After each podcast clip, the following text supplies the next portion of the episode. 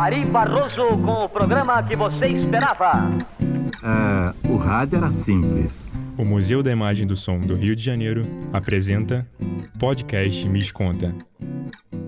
O Museu da Imagem do Som do Rio de Janeiro, em parceria com a SPM Rio, apresenta o Miss Conta, o podcast que vai mexer no baú da história e reviver um pouco do imenso acervo guardado nesse museu. Sejam muito bem-vindos e bem-vindas ao primeiro episódio da série Mulheres no Rádio. Esta é uma série de três episódios em que vamos compartilhar histórias de mulheres que atuaram como cantoras, atrizes e locutoras. Elas que enfrentaram preconceitos e participaram efetivamente da implantação da programação radiofônica. No episódio de hoje, as cantoras do rádio.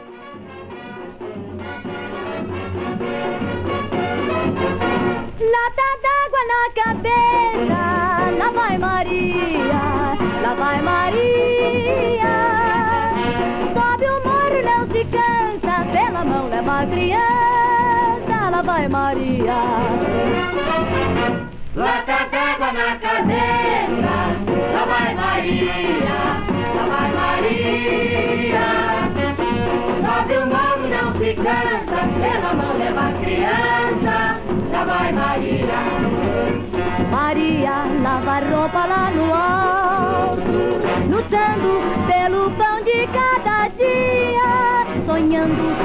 vida do asfalto, que acaba onde o morro principia.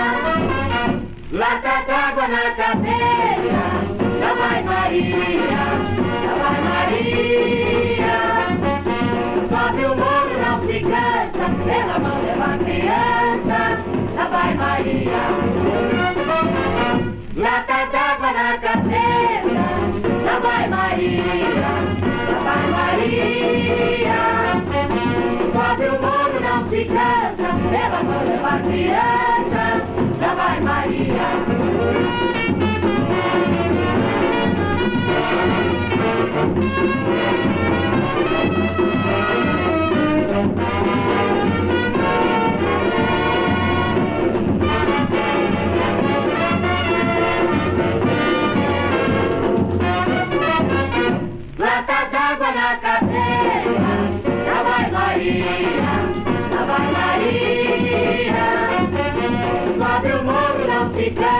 Pela mão leva a criança, lá vai Maria.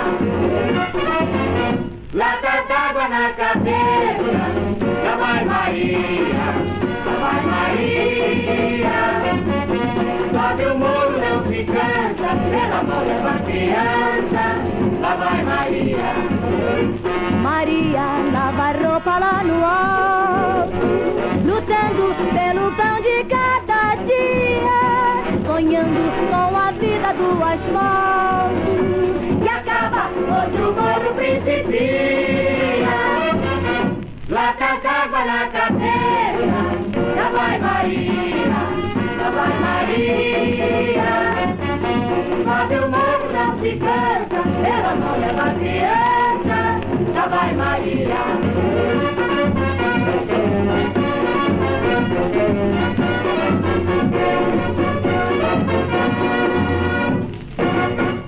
Durante o período de 1923 a 1943, muitas mulheres se destacaram nas mais diversas atividades, enfrentando desafios de uma época em que o trabalho feminino era restrito ao lar. Ao contrário do que se pensa, elas não permaneceram omissas ou passivas, e desde os primeiros anos da Rádio do Brasil, elas estavam presentes. Mas, de certo, no começo, a presença feminina ficava restrita às professoras de música e canto que levavam suas alunas da alta sociedade para mostrar seus dotes artísticos. A partir da década de 30, o governo federal regulamentou um decreto que permitia a veiculação de propaganda e o rádio comercial motivou uma legião de fãs em todo o país. Para atender esse novo papel, as rádios começaram a se estruturar como empresa, investindo numa programação mais profissional e podendo contratar artistas e produtores. Foi nesse tempo que minha mãe disse: Olha, você não pode ficar chamando Vicentina, que Vicentina não é nome de artista. Aí tornou me batizar como Dalva. E essa família que nos emprestou a casa, que nós ficamos lá, disse: Olha, por que você não vai fazer uma, uma, uma corridinha, não vai dar uma corridinha no Rio de Janeiro? Quem sabe se lá, lá está um pouquinho mais adiantado o rádio. Foi aonde eu cheguei no Rio de Janeiro em 1934. 1934. Aí eu sei a data porque foi o fim de 34 que eu cheguei. E eu fui trabalhar numa casa de, de chinelos. E eu estava cantando um dia. Chegou um grande amigo e conhecido, muito conhecido, de muito cartaz nosso aqui no Rio de Janeiro. Chamava-se Milonguita. Milonguita era um, um, um cidadão que cantava tango maravilhosamente bem e era um dos diretores da Rádio Já Ipanema, sim.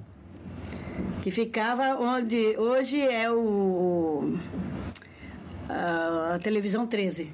E eu estava cantando um dia, fazendo pespontos e tal, e as meninas me pediam, ah, canta aí, já cantava coisas ma- mais da época. E, e eles me, elas me pediam, canta isso, canta aquilo, canta aquilo, canta isso. E eu um dia estava cantando, o Milonguita chegou, que era também um dos sócios da fábrica. E falamos que, ah, quem está cantando tão bonitinho?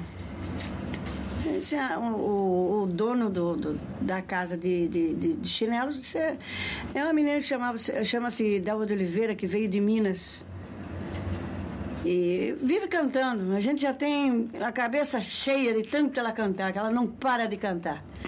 Esse, ela podia fazer um teste comigo lá na, na, na Mauá. Que naquele tempo eles precisavam descobrir sempre, sempre coisinhas diferentes. Bom, eu, então me levou para a Rádio Mauá e eu fiz um testezinho. Ele disse, olha, eu vou proteger você porque você canta muito bem, canta direitinho. É, eu queria que você cortasse o cabelo. Eu digo, de jeito nenhum. Fomos que eu, eu comecei a cantar assim, fazendo cachezinhos, até chegar na Rádio Marinque Veiga. Mas quando eu cheguei na Rádio Marinque Veiga, já tinha um pouquinho mais de, de experiência. Isso já estava no meio de 35. Eu comecei bem mesmo em São, no Rio de Janeiro, 35. Na década de 30, também surgiram os programas de calouros no Brasil. A ideia veio dos Estados Unidos e esta se tornou a principal porta de entrada de artistas para o universo da rádio. Além de ser uma forma de entretenimento, também era uma maneira de descobrir novos talentos. E revelaram grandes nomes como Adelaide Chioso e Isaurinha Garcia. E nós tínhamos um amigo muito íntimo da família, Giacomo, um italiano, então, escondido do papai, eu ia a programas de calouros em São Paulo, nas emissoras de São Paulo. Rádio Bandeirante, Rádio Gazeta, Rádio Record. E eu tirava sempre o primeiro lugar no, no meio do- dos calouros. né? Aí papai resolveu vir para Niterói, traba- montar uma fábrica de móveis, que ele era marceneiro. Nos transferimos e, e aí fizemos conhecimento com um rapaz eh, que tinha acesso à Rádio Nacional, ao Cinema Atlântida. O nome dele é Irani de Oliveira, Compositor. né? compositor. Aí o papai não queria que nós fôssemos artistas, ah, ingressar como profissionais, mas ele nos levou e disse o seguinte, olha, eu vou levar você, Adelaide, no maior programa de rádio brasileiro, que é de Renato Mursi, e o nome do programa é Papel Carbono. Se você conseguir passar nesse programa, você vai conseguir ser uma artista. Estava com fogo. É. Aí fiz a imitação do Pedro Raimundo, ele gostou, e foi, foi o programa ao ar. E eu tirei o primeiro lugar, né, Renata? É, A Rádio Nacional do Rio de Janeiro também tinha seu próprio programa, chamado Papel Carbono. Muitos talentos como Adelaide passaram por lá, e o apresentador Renato Mursi ficou conhecido por ser um dos que mais revelava vozes.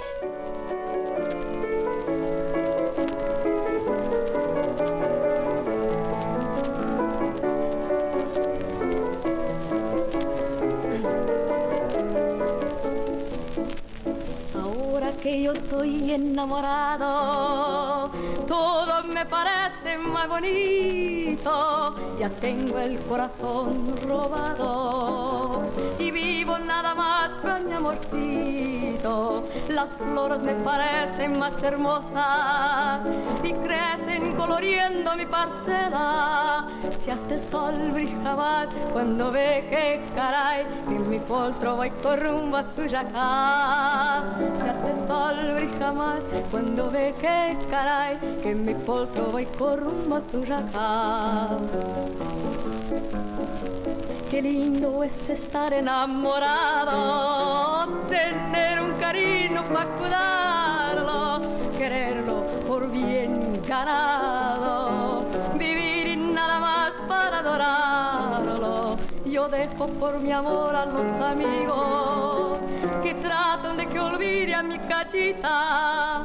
Pero yo, ¿qué caray sembraré mi trigal? Pues para ella mi cariño y nada más. Pero yo, ¿qué caray sembraré mi trigal? Pues para ella mi cariño y nada más. ¡Ole! Muito bem. Ouvimos Rosita Gonzalez que cantou o corrido Enamorado. Apesar do prestígio de ser uma cantora de rádio e este ser o sonho de muitas meninas, as famílias frequentemente se opunham que suas filhas quisessem se dedicar no rádio. Para seguir carreira artística, que não fosse nas artes clássicas, tinha mesmo que ser muito empoderada. Mas com medo de vergonhar seus pais e familiares, muitas cantoras usavam nomes artísticos, como Vitória Bonaiuti, mais conhecida como Marlene. Porque eu comecei escondida. Bom, aos 13 anos de idade, nas minhas uh, férias, Uh, eu, eu ouvi, ou li, não me lembro bem, um apelo dos estudantes de São Paulo que todos se reunissem porque ia ser formada a Federação de Estudantes do Estado de São Paulo. 12 anos em diante. Eu tinha 13, então eu fui ver o que era aquilo. Entrei para a federação. Lá eles conseguiram, então, uma hora dos estudantes na Rádio Bandeirante. Então aí é que eu comecei a cantar. Mas eu não podia me apresentar como Vitória Bonaiuti, isso de maneira nenhuma. Então os estudantes fizeram uma reunião e botaram o nome de Marlene. Eu, o que eu queria realmente era cantar. Então, com Marlene, ou Maria, ou Antônia, eu acho que estaria satisfeita da que mesma idade forma. Você tinha nessa época? 13 anos. Não foi fácil para as mulheres que transgrediam as normas da época, mas somos muito gratas a elas. E essa foi só a primeira parte. Você sabe a diferença entre radioteatro e radionovela? Vem com a gente, porque essas serão as cenas dos nossos próximos capítulos. Contaremos mais histórias de grandes artistas que abriram caminho para que mais mulheres ocupassem lugar nessa nossa história. Até o próximo episódio. Esperamos vocês. Nasci no Brás, em São Paulo, na Rua da Alegria.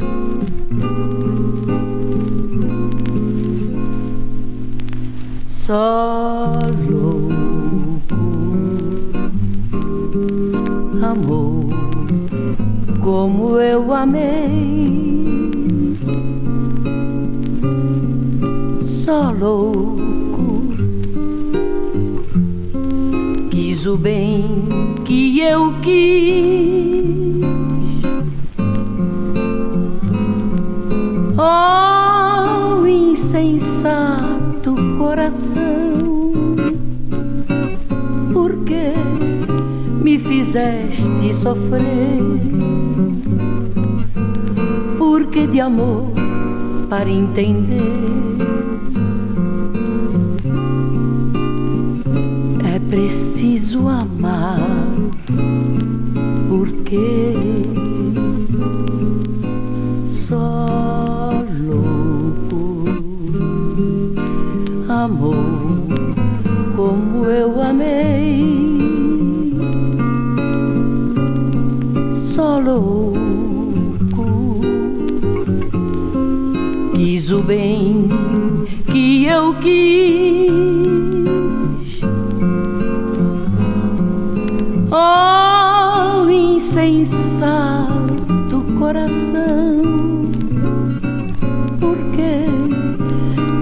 fizeste sofrer?